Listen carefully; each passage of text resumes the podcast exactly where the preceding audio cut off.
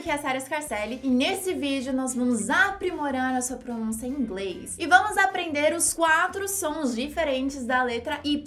So remember to subscribe to my channel, se inscreva no meu canal e ative o sininho para você ser notificado toda vez que eu postar um novo vídeo com dicas de inglês. So, are you ready? O primeiro som da letra Y a gente pode usar como base o próprio nome da letra Y em inglês. Então, quando a gente lê o Y, a gente diz why.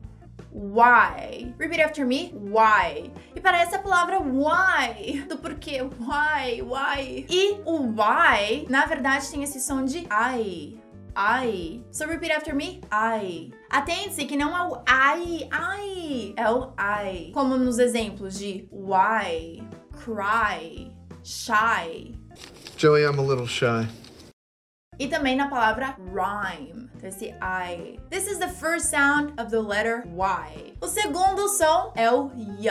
Y. O que, que vai acontecer? O meio da sua língua vai ficar no céu da boca e a pontinha da sua língua vai ficar aqui embaixo, encostando nos dentes. Então vai fazer esse som de Y. E aqui treme. Y.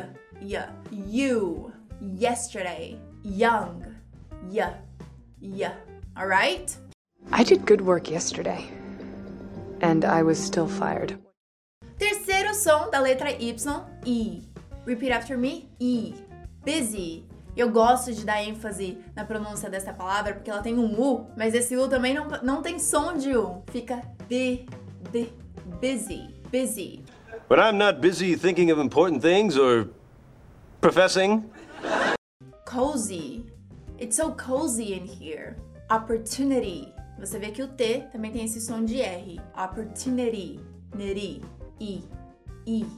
E o quarto e último som é o som do schwa, como na palavra syringe. Syringe. E qual que é esse som? É o a.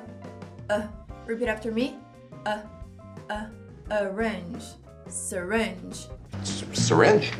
So that's it. Please give this video a thumbs up, curta o vídeo e também me deixe nos comentários qual desses sons que você achou mais diferente, que você não tinha prestado atenção e também me fale o que mais de pronúncia você gostaria de ver nesse canal. Thank you so much for watching and I'll see you next week or every day on social media. So I'll see you then. Bye guys!